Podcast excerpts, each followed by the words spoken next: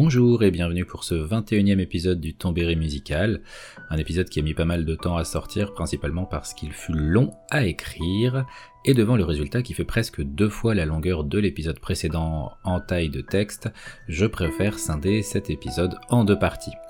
Aujourd'hui nous allons parler d'un jeu assez récent puisqu'il est sorti au début de l'année 2018 et qui a une place particulière dans mon cœur de joueur, il s'agit de Céleste. Dans cette première partie, nous allons aborder l'histoire de Matt Thorson et de la création de Céleste, et je compterai aussi le scénario du jeu pour les personnes qui n'y auraient pas joué et bien sûr n'auraient pas prévu de le faire. Sinon, bah, je vous invite à skipper la deuxième moitié de cette partie et de faire le jeu. Mais abrégeons cette introduction et plongeons directement dans l'ambiance du jeu avec un premier morceau nommé First Steps.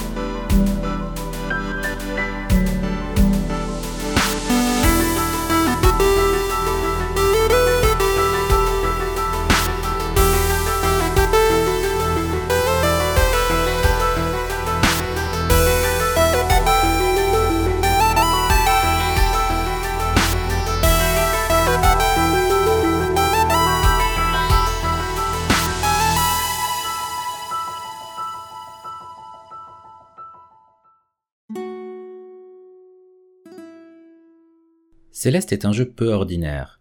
C'est un jeu qui nous parle, mais c'est aussi un jeu qui raconte, pas seulement son histoire, mais aussi celle de ses créateurs. Bien plus que pour d'autres jeux, il va donc être important de remonter bien avant le début de son processus de création pour en comprendre la profondeur. Il est donc temps de rejoindre le Canada, Mais avant d'aller tout de suite à Richmond dans la banlieue sud de Vancouver, là où Céleste est née, il nous faut d'abord parler de l'un de ses créateurs, Matt Thorson. Jeune, Matt découvre les jeux vidéo et principalement les platformers avec Super Mario Bros 3, Donkey Kong Country et Yoshi's Island. Très vite, il développe une passion dévorante pour ce type de jeu, et son amour pour les platformers est tel que lorsqu'il ne joue pas, il remplit des cahiers entiers de niveaux qu'il invente et dessine. Il s'amuse à mélanger des éléments de level design de différents jeux pour créer des niveaux complètement hybrides. Cet engouement n'échappe pas à l'attention de sa mère qui décide au début des années 2000, alors que Matt est âgé de 14 ans, de lui offrir Game Maker, un logiciel de développement de jeux vidéo apparemment facile d'utilisation, permettant de s'affranchir d'une connaissance en C++ et Java et créé par Mark Overmars, qui n'est pas un joueur de foot ayant joué à Barcelone et Arsenal. Matt peut enfin donner vie à ses idées, les rendre réelles, mais surtout jouables pour lui et les autres. Avec Internet, il est introduit dans la communauté de Game Maker, où se rencontrent et échangent de nombreuses personnes partageant la même passion que Matt. Âgé de 16 ans, il crée et partage Jumper, un platformer très apprécié par la communauté de Game Maker. Pour preuve de l'impact de ce premier jeu, il faut savoir que le personnage principal de Jumper, un certain Ogmo, est un carré rouge sur lequel se dessine un visage et qui est porté par deux jambes. La ressemblance avec le personnage de Super Meat Boy est frappante. Ogmo est d'ailleurs un des personnages débloquables dans le jeu d'Edmund Macmillan, qui n'a jamais caché son admiration pour les créations de Matt.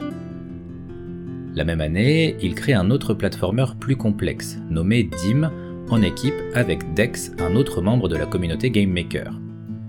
Jumper se voit ensuite gratifié d'une suite, plus travaillée, avec une physique plus pointilleuse, montrant la vitesse d'apprentissage et de progression de Matt. Le succès des aventures d'Ogmo va même motiver un groupe qui va se former autour de Matt pour offrir une version Redux au premier Jumper. La jeune coqueluche de la communauté en est donc arrivée au point où plusieurs membres s'associent à lui pour créer un remaster de son premier jeu. La même année, Matt décide de tenter de changer de style et crée Hold of Read, un shooter un peu particulier où l'on incarne un cœur dans un point fixe qui tire pour se défendre des ennemis qui tenteraient de l'atteindre avec un système de level up plutôt bien pensé.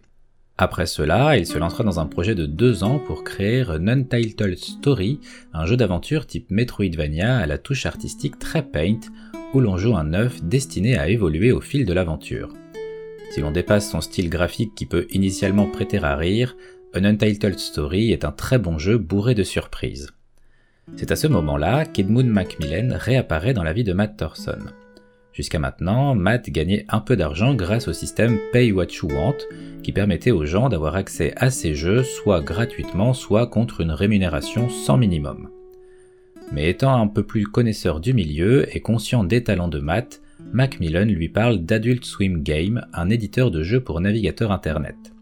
C'est le début de l'indépendance économique de Matt.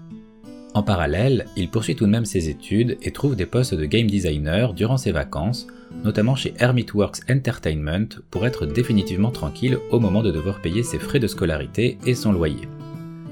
En 2008, Matt Thorson revient à ses premières amours avec Flail, un platformer riche de 80 niveaux et d'un mode coop.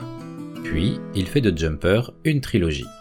En 2009, il s'inscrit au 15e Ludum Dare, événement qui n'a plus aucun secret pour vous si vous avez écouté le précédent épisode sur Hollow Knight, mais dont je vais rappeler le concept au cas où. Il s'agit d'une compétition de création de jeux vidéo prenant place durant 48 heures avec un thème imposé. S'il existe de nombreux concepts similaires, le Ludum Dare est un des plus connus.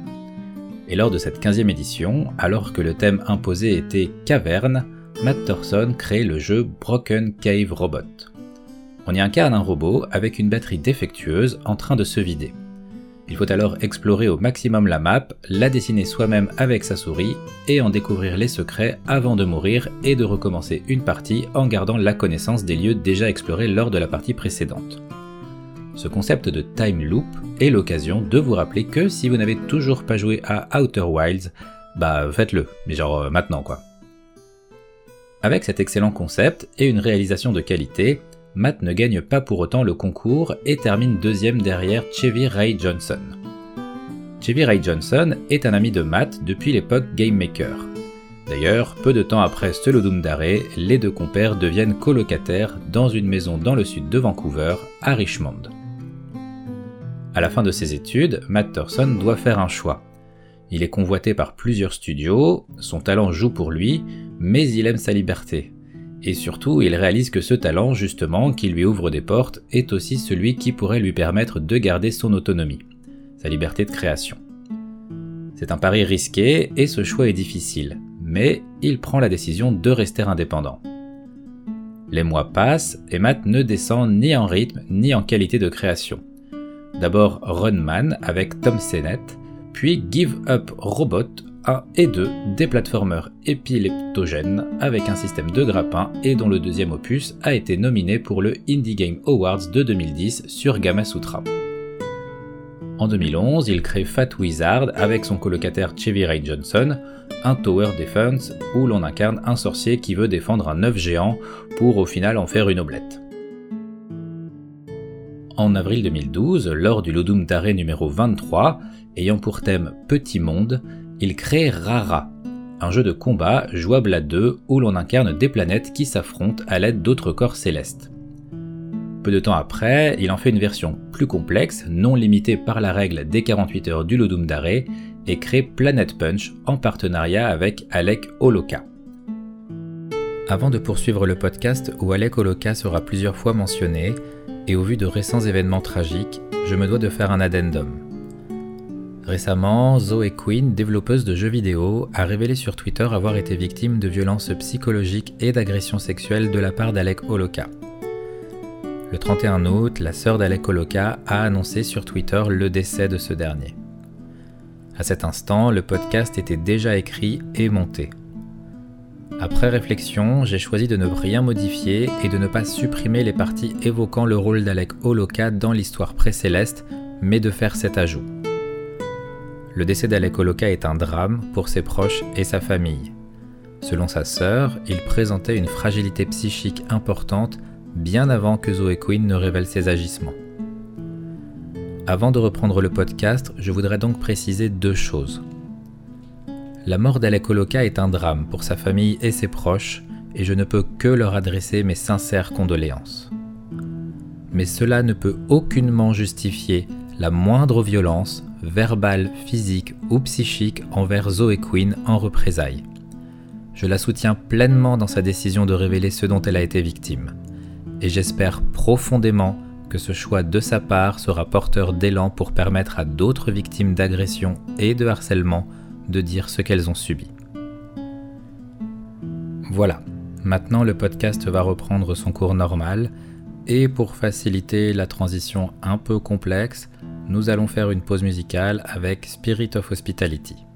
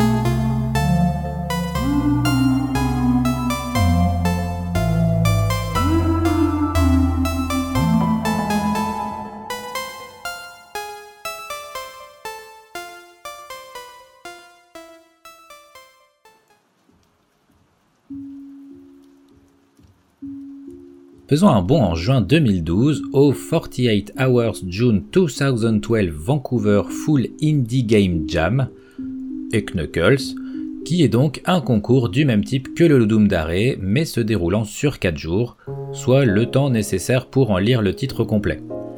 Parmi tous les participants à ce concours, on notera la présence de deux équipes en particulier qui vont nous intéresser. D'abord celle de Chevy Ray Johnson avec Noël Berry, ami et nouveau colocataire de Matt et Chevy, mais aussi Kevin Regamet, futur sound designer de Céleste, mais qui travaillera aussi sur Darkest Dungeon, Crypt of the Necrodancer ou Cadence of Hyrule.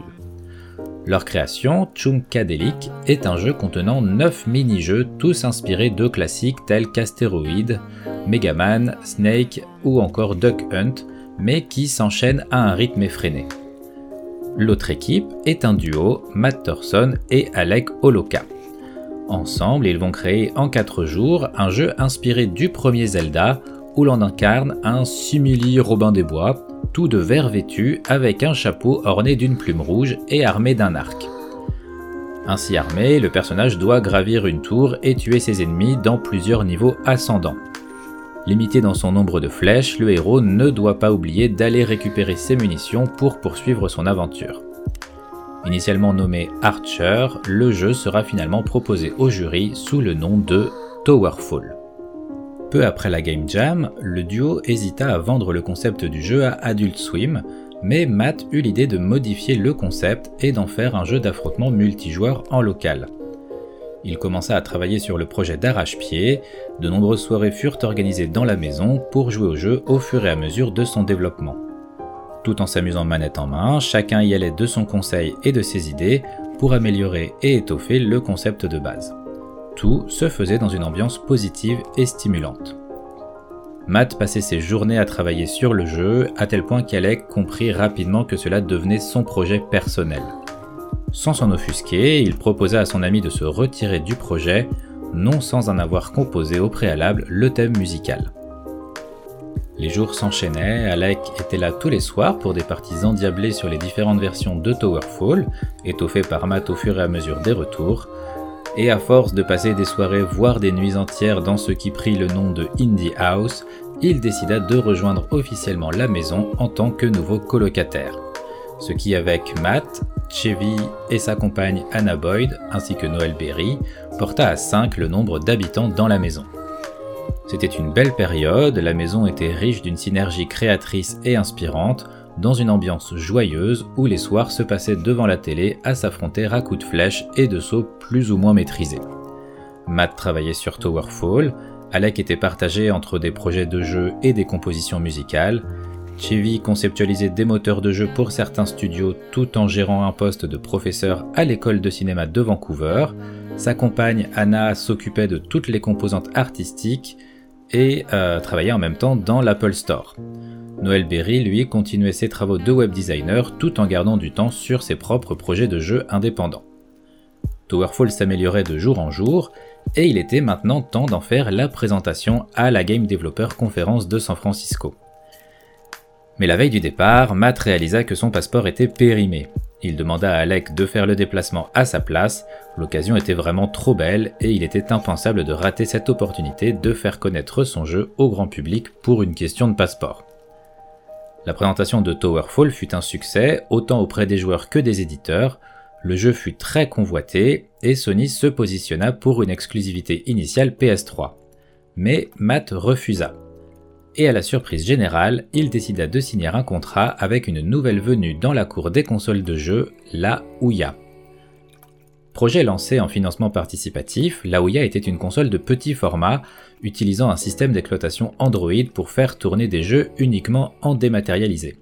Si l'histoire de la Ouya se termine avec une fin tragique et l'un des plus gros fiascos de l'histoire du jeu vidéo, en 2012, les espoirs étaient encore permis et la décision de Matt n'était pas si aberrante. Il expliquera plus tard qu'une sortie sur PS3 aurait probablement noyé le jeu dans une ludothèque trop importante pour lui permettre d'avoir une bonne visibilité. Et même si le jeu avait pu percer au milieu des centaines d'autres titres sur la console de Sony, Matt s'estimait incapable de gérer le stress et la pression qu'aurait amené une réussite sur une console aussi populaire. Pour son premier jeu sur console, Matt trouva dans la Ouya un équilibre parfait entre une visibilité assurée et en cas de succès, une nouvelle mise en avant modérée de son créateur, encore possible à gérer. Matt aimait son anonymat général, bien sûr il appréciait d'être reconnu par ses pairs, mais il n'était absolument pas prêt et n'avait aucunement envie de prendre le risque de devenir un personnage public, ouvert au jugement et à la clinique d'un panel beaucoup plus grand d'inconnus. En juin 2013, Towerfall sort un an après la création du jeu de base lors du Full Indie Game Jam de Vancouver. Facile à manier, rapide à prendre en main mais long à maîtriser, Towerfall fait l'unanimité. Le plus important pour Matt était que le jeu soit accessible à tous. Il aimait prendre l'exemple d'une personne présente à une soirée jeu vidéo qui n'est pas habituée à jouer en temps normal et à qui on tendrait une manette. Il fallait que cette personne puisse prendre le jeu en main sans difficulté et s'amuser comme et avec les autres. Vendu à 15 dollars, le jeu s'écoule à 7000 exemplaires. Avec Towerfall, Matt vient de s'assurer une sécurité financière pour quelque temps. Mais il n'en a pas fini avec le jeu. Selon lui, il est largement perfectible. Il est donc impensable de ne pas faire le nécessaire. Il retourne très vite devant son ordinateur et se relance dans son nouveau projet, Towerfall Ascension. La maison repart dans une période de jeu, d'idées, d'échanges, chacun y trouve son équilibre, les caractères sont différents, il y a bien sûr les aléas du quotidien, mais tout tourne avec amitié, passion et bienveillance. De son côté, Sony n'en a pas fini avec Towerfall. Et si la société japonaise n'a pas pu avoir le jeu de base, elle compte bien réussir avec Ascension. Après une longue réflexion, Matt finit par accepter et donne même son accord à Steam pour un portage PC de la version complète et améliorée de son jeu. Alors qu'il travaille sans relâche, plusieurs messages d'encouragement lui parviennent de la communauté des développeurs et indépendants, pour tout le monde, il est évident que Towerfall Ascension sera un grand succès. Seul Matt reste sceptique et prudent sur l'avenir de son jeu. Et dans le fond, son souci premier n'est pas là. Ce qu'il veut, c'est que le jeu marche assez pour qu'il puisse garder son style et rythme de vie actuel. Il ne veut pas changer ni en plus, ni en moins. Son angoisse principale viendra d'un mail pourtant positif et encourageant de George Broussard, le co-créateur de Duke Nukem, disant J'espère que tu es prêt à devenir millionnaire, ce qui va sans doute arriver avec la sortie de ton jeu sur Steam et PS4. Félicitations. Millionnaire? Matt Thorson n'y avait jamais songé, et surtout cette idée lui fait super peur. Et si cela bouleversait l'équilibre de la maison? Et si cela générait des tensions? Et si de sa passion et de son talent venait la discorde et la perte de ses amis et de la magie de la Indie House? Ses colocataires s'étaient posé la question bien avant Matt, qui n'avait absolument pas anticipé une telle hypothèse. Alec expliquera qu'il relativisait en se disant que tout était voué à changer. Noël voyait d'abord le côté positif, à savoir l'assurance définitive de l'indépendance de Matt vis-à-vis de son statut.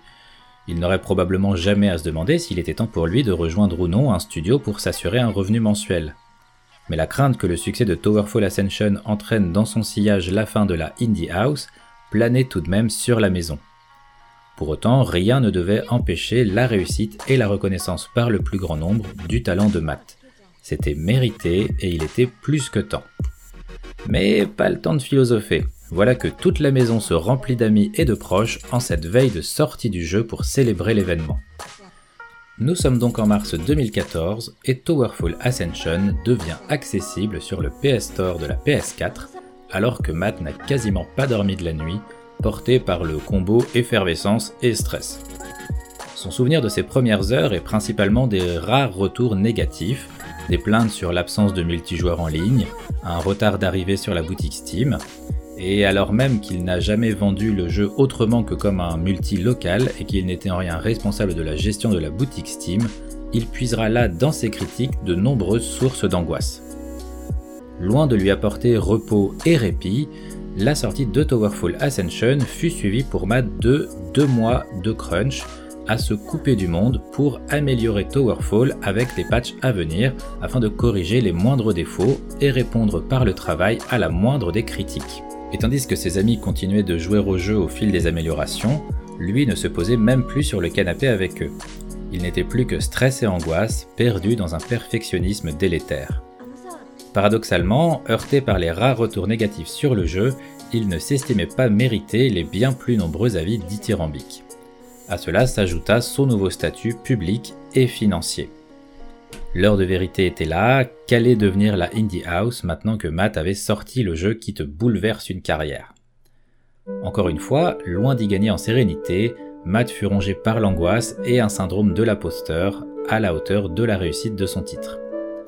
Les estimations de Broussard étaient exagérées, mais Matt engrangera tout de même presque un demi-million de dollars suite au succès de Towerful Ascension.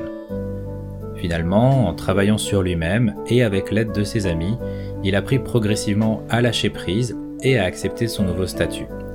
Cela ne changeait en rien qui il était, il n'avait volé aucun des compliments qu'il avait pu recevoir, c'était simplement à lui de décider comment gérer sa réussite. Il n'était nullement condamné à ce que cela soit plus négatif que positif, cela ne dépendait que de lui. Au final, après ce succès, peu de choses changèrent à la Indie House. Matt fut à deux doigts d'acheter la première voiture de la maison, mais le contact avec les vendeurs qui parlaient selon lui trop, trop vite, trop fort et étaient trop insistants finit par l'épuiser et il rentra chez lui en bus. Il aurait aussi pu déménager à Los Angeles pour rejoindre sa compagne Ashley Burch, Ashley restait à LA pour son métier de doubleuse. Elle a notamment travaillé sur des jeux comme Persona 4, Borderlands 2, Life is Strange, Horizon Zero Dawn ou Final Fantasy XV, mais aussi des séries d'animation comme Steven Universe ou des animés japonais comme Steins Gate ou Attack on Titan. Souffrant comme Matt d'anxiété chronique, elle l'aida dans cette période difficile et participa à sa décision de rester dans la Indie House. Le seul changement notable, selon Anna Boyd, dans la vie de Matt, lié à son statut de demi-millionnaire, fut en gros l'achat d'un nouveau téléphone portable. Depuis, à la Indie House, tout le monde est conscient qu'un jour les choses changeront probablement. Il n'y a pas de déni. Mais pour autant, ils savent désormais, et Matt le premier, profiter de l'instant présent et ne pas s'empêcher certaines opportunités de réussite à cause d'une angoisse du changement.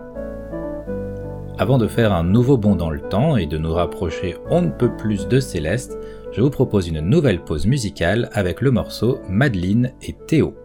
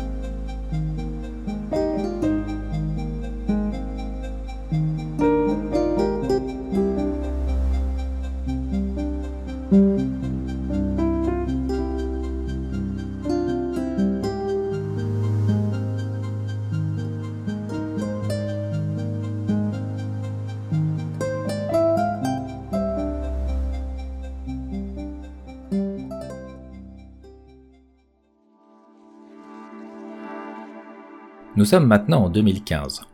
Au début de l'année, via Twitter, Noël Berry suit les avancées de ZepP8, un développeur japonais qui va mettre en ligne le Pico 8, une machine virtuelle permettant de créer, partager et jouer à des jeux pixelisés en 128 par 128 et 16 couleurs.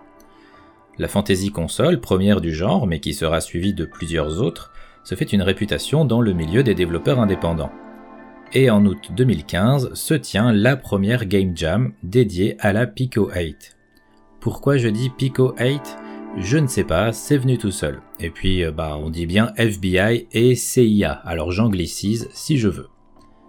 Sans hésiter, Matt et Noël s'inscrivent. Ensemble, ils se lancent dans le projet d'un platformer assez difficile où l'on incarne une jeune femme qui tente de gravir une montagne. Le gameplay est simple, il est possible de sauter et de dasher. Le but étant d'enchaîner les 30 tableaux pour atteindre le sommet et si on le souhaite de récupérer des fraises au passage. Suite à cette game jam, Noël et Matt reçoivent plusieurs messages et vidéos de joueurs tentant de speedrunner leur création. Ces retours les touchent et les surprennent. Mais ils en concluent que Céleste, leur jeu, mérite d'être travaillé, approfondi et développé au-delà de ce que permettaient les restrictions de matériel et de temps qu'imposait la Game Jam. En janvier 2016, le projet Céleste est lancé officiellement au sein de la Indie House. L'idée reste la même, une héroïne qui tente de gravir une montagne appelée le Mont Céleste, et pour cela, elle doit avancer au fil de différents tableaux dans un platformer où ses options initiales sont de sauter, de dasher, de s'accrocher ou de grimper dans les limites d'une endurance prédéfinie. L'équipe s'étoffe progressivement avec Amora Bethany à la création artistique, Pedro Medeiros au pixel art et bien sûr Lena Rain à la musique, mais il sera question de Lena un peu plus tard. Avec le développement plus tranquille du jeu, le gameplay put s'étoffer. Il fut décidé non pas d'ajouter d'autres possibilités au mouvement de Madeline, mais d'inclure des mécaniques uniques dans chacune des zones du jeu. Au fil des niveaux, des personnages ajoutés, des gameplays variés, une histoire commença à naître sur le Mont Céleste. Matt Thorson avoue s'être inspiré du film d'animation Si tu tends l'oreille du studio Ghibli avec la thématique du personnage cherchant à se connaître lui-même pour trouver sa voie. Ce film d'animation de 1995 fut le premier du studio où ni Miyazaki ni Takahata n'étaient aux commandes. Son réalisateur, Yoshifumi Kondo, ami proche d'Ayao Miyazaki, était d'ailleurs son successeur attendu à la direction du studio à la retraite de ce dernier. Malheureusement, en 1998, Yoshifumi Kondo mourut d'une rupture d'anévrisme. Cela entraîna la première retraite de Miyazaki, qui ne revint qu'au début des années 2000 pour réaliser le voyage de Shihiro. A mesure que le jeu avance, Matt retombe dans ses vieux démons. Il travaille de plus en plus, trop selon ses proches, et n'arrive plus à lâcher prise. Cette fois, ce n'est plus face à des retours, mais face à ses propres attentes et ses propres peurs concernant le projet et ses compétences. Matt finit par reconnaître qu'il souffre d'angoisse chronique, cela dure depuis l'enfance. Perfectionniste, heurté par la critique, il réalise qu'il a pu fuir ses peurs grâce aux jeux vidéo. Ces derniers lui offraient une échappatoire, un univers où il était éloigné de ses angoisses. Cherchant l'approbation, enfermé dans le travail, Matt n'avait pas appris à être fier de lui, ni de ses réussites. Il n'avait pas appris non plus à tirer du positif de ses échecs sans s'enfermer dans une boucle de culpabilité. Et à mesure qu'il réalisait cela, Céleste devenait sa catharsis, son histoire, celle qu'il raconterait au travers des aventures de Madeleine, pour que les joueuses et joueurs souffrant des mêmes maux que lui se reconnaissent dans l'héroïne et dans ses épreuves. Céleste, simple platformer relatant l'ascension d'un mont, devint un jeu parlant d'anxiété, voire même de dépression. Mais alors que Céleste prenait cette tournure symbolique et scénaristique, Matt ne savait pas où cela allait les mener, lui et le jeu. Céleste évolua au fil des mois, en plus de raconter l'expérience et la souffrance de l'anxiété chronique et de la dépression, Matt et Noël décidèrent de faire accepter l'échec comme une normalité, non comme une fatalité, sans jugement de valeur, simplement comme un fait, neutre, dont on peut choisir de tirer du positif ou du négatif. Le jeu devait donc être dur, mais jamais injuste. Matt développe que si Céleste aborde des sujets difficiles et périlleux, il le fait avec une perspective personnelle et ne se revendique jamais d'une représentation générale des souffrances psychiques. Nous allons maintenant tous monter dans un avion qui voyage dans le temps, direction Seattle en 2016 pour la PAX West, où les premières versions très incomplètes de Céleste sont montrées au public.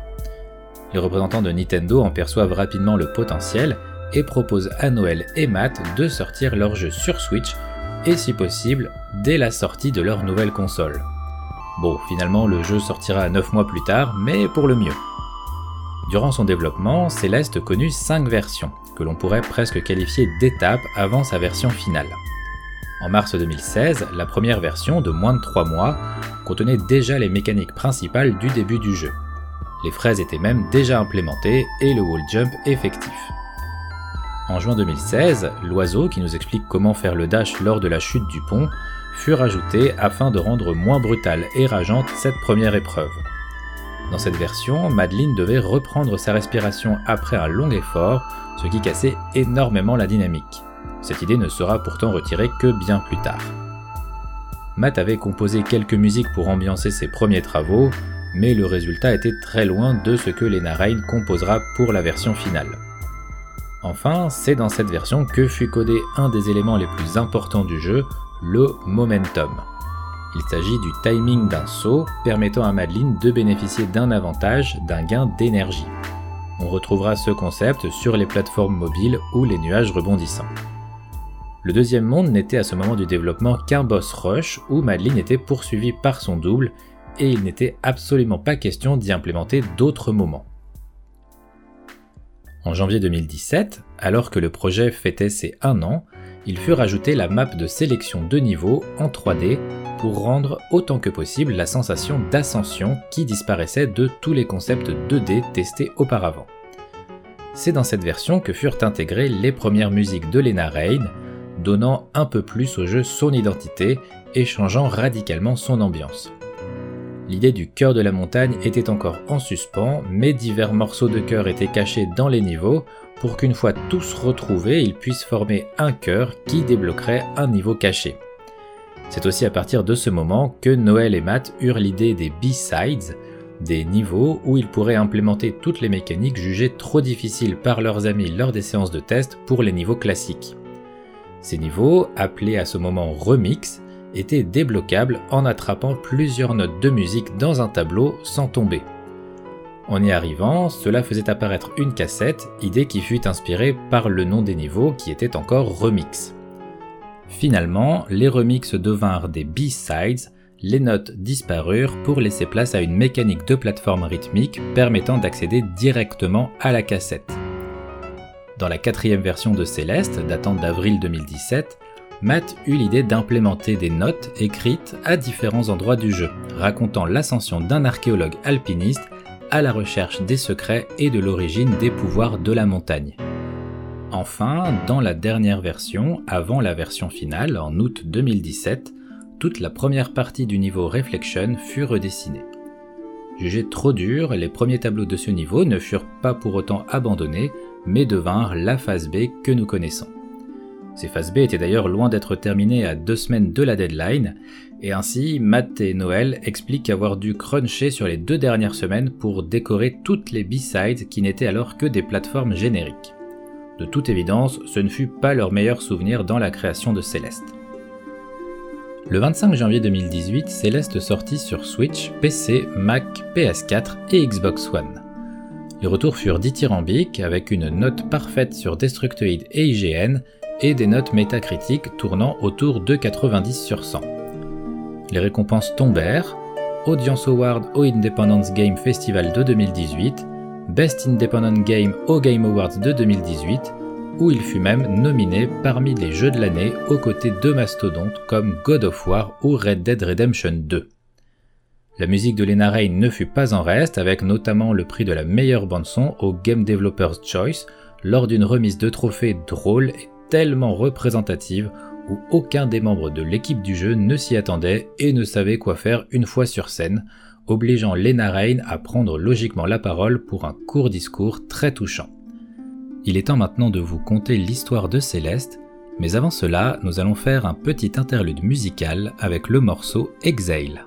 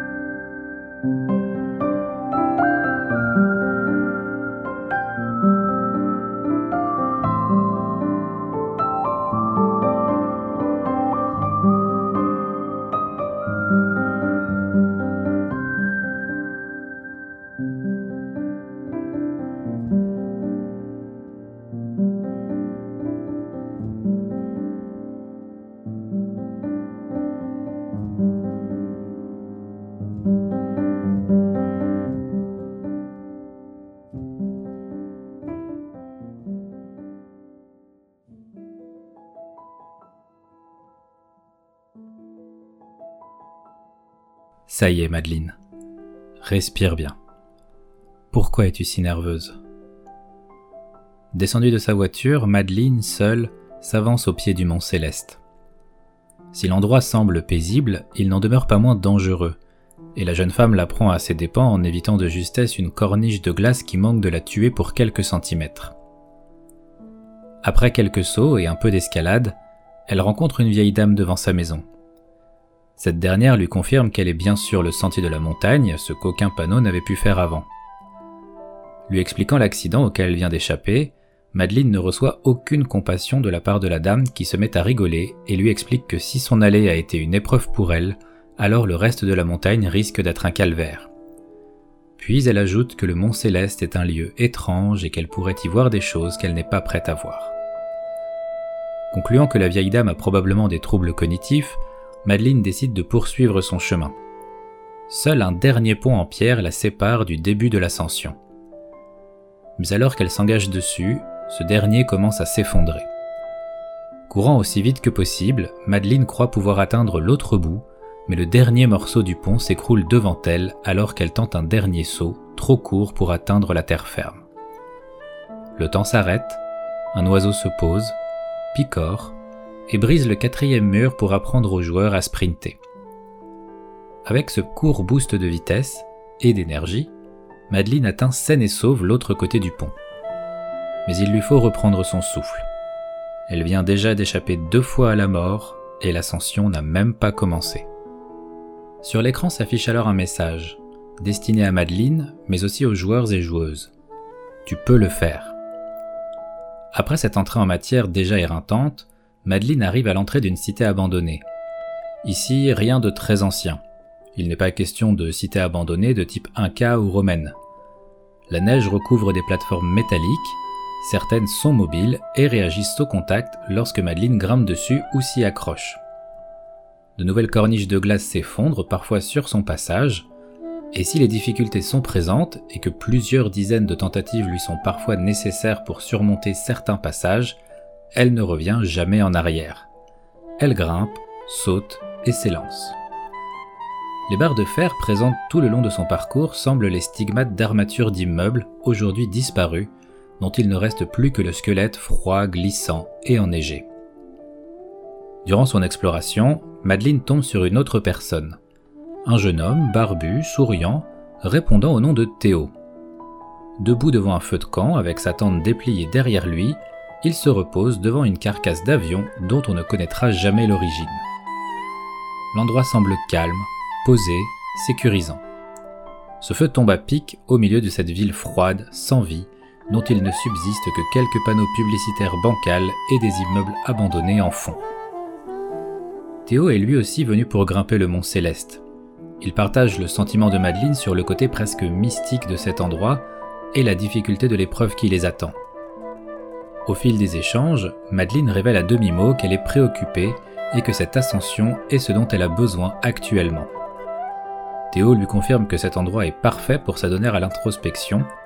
Pour autant, sa motivation est tout autre puisqu'il souhaite faire de belles photos à mettre sur son compte Instapix afin d'attirer des followers.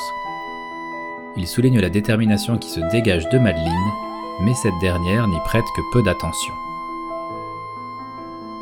Après cet échange, elle repart, reprenant son chemin, seule. Elle finit par atteindre une stèle commémorative en mémoire des personnes décédées durant l'ascension du Mont Céleste. Au pied du monument, réchauffée par un feu de camp, elle s'endort. À son réveil, le feu est devenu vert. Les inscriptions sur la stèle sont à l'envers, comme lues à travers un miroir et le ciel est rempli d'étoiles bleues semblant tomber sans fin jusqu'à un point de chute inconnu. Après s'être remis en route et avoir croisé des blocs sombres et mystérieux, elle trouve un miroir. Son reflet n'y est pas identique.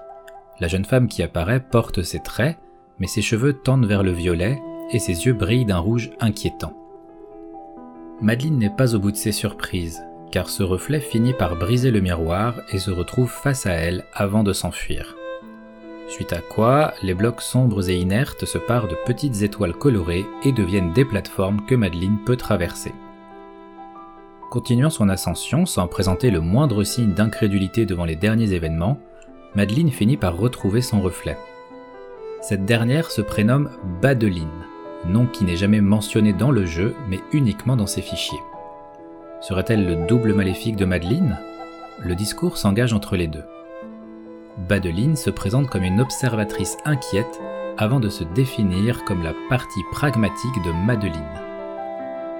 La jeune femme comprend qu'elle est face à une partie d'elle-même. L'une veut absolument réaliser l'ascension et définit cet acte comme une nécessité, mais l'autre lui rétorque qu'elle n'est pas une alpiniste et qu'elle doit revenir à la raison en rebroussant chemin. Madeleine n'a que faire de la vie de cette autre partie d'elle-même et décide de continuer sa route. Badeline se met alors à la poursuivre pour l'en empêcher, mais elle ne peut que reproduire exactement les mêmes mouvements que Madeleine avec quelques secondes de décalage. Elle révèle ainsi qu'elle est inéluctablement une partie de Madeleine, et même séparée de son corps, ses mouvements n'en sont pas moins dépendants. Après ce qui s'apparente à une fuite, Madeleine réussit à semer cette autre part d'elle-même. A-t-elle disparu? Est-elle retournée en elle ou dans le miroir? Impossible à savoir. Pouvant reprendre son ascension à son rythme, elle retrouve un téléphone aux côtés d'un centre d'information. À l'autre bout du fil, un homme qui semble surpris de son appel. Agacé, il se plaint que Madeleine ne l'appelle que quand elle fait des attaques de panique. Alors qu'elle lui relate les derniers événements, la jeune femme réalise qu'elle est en train de rêver. Son interlocuteur la conforte dans cette hypothèse en lui rappelant qu'ils ne se sont plus parlé depuis bien longtemps. À cet instant, Badeline réapparaît et fusionne avec le poteau auquel était accrochée la cabine téléphonique, le transformant en un petit monstre qui avale Madeline. À son réveil, Madeline poursuit sa route et tombe de nouveau sur Théo. Lors d'un nouvel échange, il lui explique que le mont Céleste lui donne l'impression de se regarder dans un miroir. Il lui explique venir de Seattle et s'adonner à la photographie pour se rapprocher de son grand-père, qui était un photographe connu. Après quelques minutes, Madeleine repart de son côté pour retrouver un nouveau téléphone, réel cette fois, et contacter sa mère afin de lui conter les dernières épreuves qu'elle vient de surmonter. Elle se dit submergée, mais il n'est nullement question de faire demi-tour. Poursuivant sa route, Madeleine finit par tomber sur un bâtiment. Il semblerait que ce soit un hôtel, particulièrement mal rangé et pas entretenu. En appuyant sur la sonnette de l'accueil, Madeleine voit se matérialiser devant elle une entité qui ressemble à un homme, mais sans jambes et flottant au-dessus du sol. Forcément surprise, elle lui demande s'il est un fantôme. L'homme, qui se présente un peu plus tard sous le nom de Monsieur Oshiro, est surpris par cette question et lui explique qu'il est simplement le gérant de l'hôtel Station Céleste. S'installe alors une situation de malentendu embarrassante. Madeleine lui explique qu'elle ne fait que passer, ayant pour but de gravir la montagne, mais M. Oshiro semble dans le déni de cette information et souhaite absolument que la jeune femme prenne une chambre dans son établissement. Il prendrait un possible refus comme un aveu d'échec de sa gestion de l'hôtel. Focalisée sur son but, mais ne souhaitant pas vexer le gérant, Madeleine pense trouver un juste milieu en acceptant de voir la suite présidentielle qui serait un moyen d'accéder au reste de la montagne. Le quiproquo se renforce. À mesure que M. Oshiro fait avancer Madeleine dans son établissement, se dessine un lieu abandonné, non entretenu où s'accumulent les objets. Pire encore, l'hôtel semble rempli d'entités noires et rouges pourvues d'yeux qui suivent Madeleine au fil de ses déplacements et auxquels M. Oshiro ne prête aucune attention.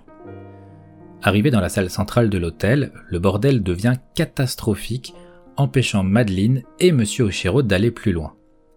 S'avouant dépassé par la masse de travail que le rangement nécessaire en ces lieux implique, Oshiro demeure immobile et accablé, tandis que Madeleine accepte de l'aider à ranger, probablement pour compenser le fait qu'elle ne compte pas prendre de chambre dans son établissement. Une fois le rangement terminé, Madeleine ne reçoit que peu de remerciements de la part de M. Oshiro, qui en arrive presque à s'attribuer les mérites du travail de la jeune femme. Le trajet vers la suite présidentielle reprend, Madeleine assiste alors à la genèse de ces entités noires et rouges. Ces dernières s'évadent de l'esprit de M. Oshiro, créé par son angoisse de ne pas réussir à redonner à l'hôtel son prestige d'antan. Il s'agit d'organismes qui au final ne font que rendre son travail impossible en saturant l'hôtel et en le rendant inhospitalier, tout en demeurant invisible aux yeux de leur créateur. Lui sont-ils réellement invisibles ou est-il dans un déni total Difficile à dire. Au fil de sa visite, Madeleine va apprendre que l'hôtel a fermé des années auparavant et que tous les membres du personnel avaient décidé de partir ensemble faire l'ascension du Mont Céleste. Seul M. Oshiro avait choisi de rester un peu plus pour régler quelques détails avant de les rejoindre. Mais il ne réussit pas à lâcher prise et demeura encore entre les murs de l'établissement sans jamais avoir rejoint le reste de l'équipe. Mais voilà que M. Oshiro et Madeleine arrivent dans la suite présidentielle qui s'avère être une chambre des plus ordinaires. Il est temps de percer l'abcès. Madeleine ne compte pas prendre la chambre, elle n'en a ni le temps ni l'envie. Et l'impossibilité ou le refus de M. Oshiro de comprendre cela les amène à un point de rupture. Madeleine, qui a rangé l'hôtel pour rendre service à M. Oshiro, se perçoit alors comme une bonne personne qui a voulu aider un homme dépassé. Mais la vexation sera inéluctable s'il ne comprend pas qu'elle ne restera pas dans la suite. Badeline fait alors son retour et parle en son propre nom pour dire leurs quatre vérités aux deux autres. Madeline se ment à elle-même en se croyant altruiste alors qu'elle réalise ses actes uniquement pour soulager sa propre conscience, et M. Oshiro refuse d'accepter que son établissement est à l'abandon, d'une qualité déplorable et que personne ne peut décemment vouloir rester ici. Dur dans ces termes, Badeline décrit M. Oshiro comme étant quelqu'un de pitoyable. Blessé au plus profond de lui par ces mots, et ce qu'il considère être une trahison de la part de la jeune femme, il se met à poursuivre Madeline sur les toits de l'hôtel, tandis que Badeline est repartie sans s'excuser. À la fin de cette nouvelle course-poursuite où Madeline tente d'échapper à un monsieur Oshiro en colère, ce dernier finit par abandonner. Il repart en annonçant qu'il ferme l'hôtel pour travaux. Une nouvelle étape se dresse devant Madeline, l'arête d'or. Ici, aucun autre personnage, personne avec qui discuter, aucune nouvelle bizarrerie, ni fantôme, ni segment de personnalité dissident, Madeline est seule. Seule contre le vent qui tantôt freine son avancée ou la pousse vers des précipices et des pics qu'elle doit esquiver. Le soleil semble se lever au loin et apporter avec lui des couleurs chaudes où le jaune du ciel n'est recouvert que de quelques nuages violets. Madeline n'a malheureusement pas le temps d'admirer le spectacle. Elle doit poursuivre son ascension. Pour l'aider, des bulles lui permettent de se déplacer sur de courtes distances avant d'éclater, et certains nuages offrent leur capacité de rebond pour atteindre les plateformes les plus hautes. Atteignant une nacelle, Madeline est rejointe par Théo qui a suivi son propre chemin de son côté et tombe devant elle, montrant une maladresse certaine. Sans trop se soucier de l'état de marche de l'appareil, Théo l'active au moyen d'un levier. La nacelle entame une ascension lente, tandis que le jeune Instapixer réussit à motiver Madeline pour un selfie. Mais au moment de prendre la photo, Madeline apparaît sur le toit de la nacelle qui s'arrête net au-dessus du vide. Théo tente de la redémarrer, mais le levier se brise. Cet événement déclenche une attaque de panique chez Madeline. Le ciel devient noir, et le monde semble se resserrer vers elle et l'étouffer. Théo lui demande alors de fermer les yeux et d'imaginer une plume devant elle.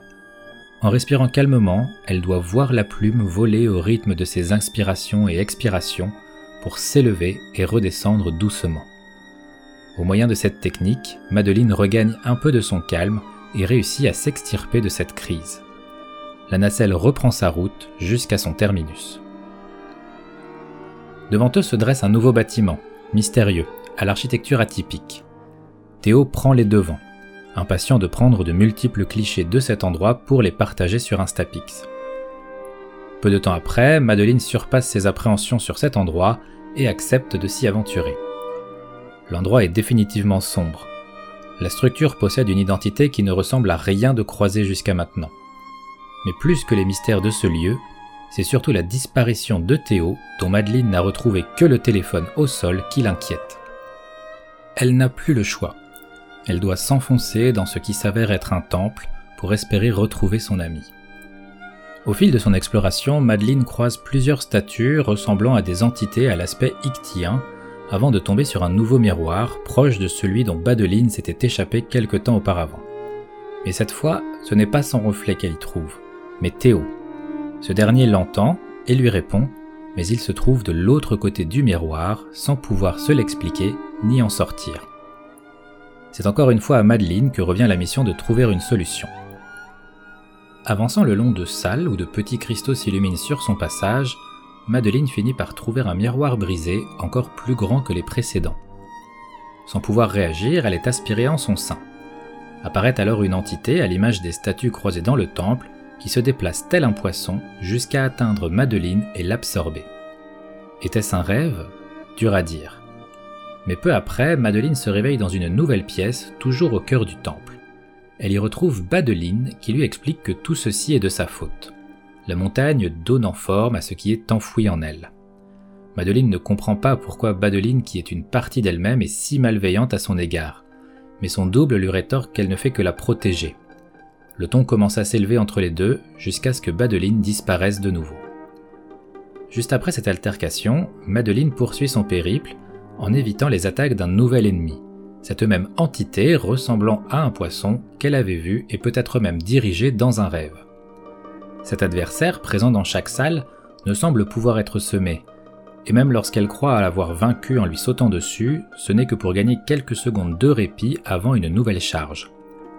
Finalement, Madeline retrouve Théo enfermé dans un cristal, fixé par des centaines d'yeux incrustés dans les murs. Si le temple a fait ressortir les démons de Madeleine, il semble en avoir fait de même pour Théo et son besoin d'attention. Seul en état de les sortir tous les deux de ce lieu, Madeleine se retrouve à devoir affronter ses ennemis tout en portant Théo enfermé dans son cristal sur son dos. Ce n'est qu'en trouvant un œil géant et en lui jetant le cristal qu'elle réussit à libérer son ami et à les extirper tous les deux de ce lieu. Il est temps de souffler pour les deux alpinistes en herbe, trop d'épreuves, trop de péripéties, trop de mystères en si peu de temps. Ce temps mort au coin du feu tombe à pic. Madeleine explique à Théo l'histoire de cette partie d'elle-même qui s'est échappée à cause du pouvoir de la montagne. D'abord surpris, le jeune homme accepte de la croire. De son côté, il lui explique qu'elle lui fait penser à sa sœur, pour qui il voue une profonde admiration et qui, tout comme Madeleine, vit, dit-il, intensément dans sa tête. Il décrit sa sœur comme ayant une boussole interne lui permettant d'aller où elle le souhaite dans sa vie. En confiance, Madeleine lui confie qu'elle n'arrive pas à se libérer de pensées liées à des événements anciens qui l'empêchent d'avoir un esprit clair et d'avancer dans sa vie. C'est probablement pour cela qu'elle s'impose cette ascension, pour y trouver la force de surmonter ce poids qui la ronge. Elle se définit comme perdue et déprimée. Théo l'écoute avec attention. Il reconnaît de plus en plus sa sœur en Madeleine et lui demande de lui en dire plus sur la dépression afin de comprendre ce qui ronge sa sœur. Madeleine définit alors sa dépression comme si elle était au fond d'un océan, avec rien à voir autour d'elle, mais où paradoxalement elle se sent terriblement exposée, obligée de se combattre elle-même. Au fil des échanges, Théo finit par lui dire que si elle est coincée avec cette partie d'elle-même qui la blesse, il en est de même pour cette partie qui est coincée avec elle. Les échanges se poursuivent jusqu'à ce que le sommeil gagne les deux amis. À son réveil, Madeleine trouve Théo toujours dans un profond sommeil. À côté d'elle se trouve une plume dorée qui, à son contact, la projette vers les cieux. Sous le regard des aurores boréales recouvrant l'horizon, Madeleine retrouve Badeline. Elle lui explique qu'elle n'est pas son reflet, mais simplement ce qu'elle doit laisser derrière elle. Elle décide donc de lui rendre sa liberté, argumentant qu'elle n'a plus besoin d'elle dans sa vie. Mais Badeline n'accepte pas ce discours et rétorque à Madeleine qu'il est hors de question qu'elle lui renvoie toute la responsabilité des actes dont elle n'assume pas les conséquences. Apeurée devant cette réaction, Madeleine refait une crise d'angoisse et tente de revoir cette plume qui lui avait permis de surmonter cette épreuve plus tôt dans la nacelle. Mais cette fois, Badeline ne la laisse pas s'en tirer à si bon compte et tranche la plume avant de la projeter au plus profond de la montagne. Le contre-coup est terrible pour Madeleine, doit repartir d'encore plus loin que son point de départ. Le fond de la montagne se révèle verdoyant, lumineux et riche de cascades et points d'eau multiples. À l'aide de plusieurs plumes dorées, Madeleine se crée un chemin et remonte doucement. Elle réalise alors qu'elle se trompait. Si Badeline est une partie d'elle, alors elle ne peut pas s'en séparer comme elle le souhaite, ni même l'ignorer. Cela sonne comme une révélation pour elle. Il lui tarde désormais de retrouver cette partie d'elle-même et de l'accepter, sans jugement de valeur, ni mépris, mais comme ce qu'elle est, imparfaite, méfiante, mais surtout indissociable de sa personnalité. Mais lors des retrouvailles, Badeline, blessée, refuse de lui faire confiance et la menace de la faire tomber encore plus bas avant de s'enfuir. Les rôles de la précédente poursuite s'inversent, cette fois, c'est Madeleine qui tente de rejoindre la partie d'elle-même qui s'est échappée de son esprit. Au final, elle y parviendra et pourra rouvrir le dialogue. Elle lui avoue qu'elle a besoin d'elle et que ce n'est qu'ensemble qu'elles pourront atteindre le sommet. Madeleine comprend les craintes de cette partie d'elle-même, mais c'est malgré tout quelque chose qu'elles veulent et dont elles ont besoin toutes les deux. Ce ne sera pas facile, mais elles ont besoin d'y croire et au moins d'essayer. C'est indispensable pour toutes les deux.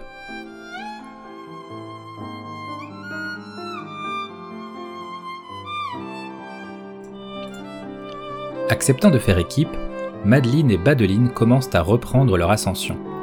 Mais ensemble, elles surmontent les épreuves les unes après les autres, repassant par les différentes zones traversées auparavant. Non sans difficulté, mais avec une motivation, un courage et une témérité sans faille, Ensemble, elles voient se profiler le drapeau rouge trônant au sommet du mont Céleste. Ça y est, elles y sont arrivées. Après un repos bien mérité devant le magnifique panorama qui s'offre à elles, Madeleine et Badeline redescendent retrouver Théo et la vieille dame au pied de la montagne. Sur leur trajet, elles croisent Monsieur Oshiro en train de ranger et nettoyer l'hôtel, mais cette fois, les entités symbolisant ses angoisses lui sont maintenant bénéfiques et l'aide dans sa démarche en rangeant avec lui.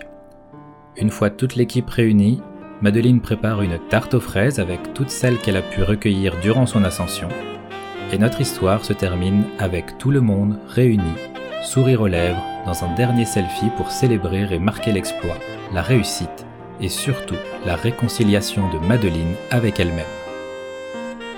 Ainsi se termine cette première partie sur Céleste, mais si vous le souhaitez, vous pouvez enchaîner avec la deuxième partie dédiée à Lena Rain et aux musiques du jeu.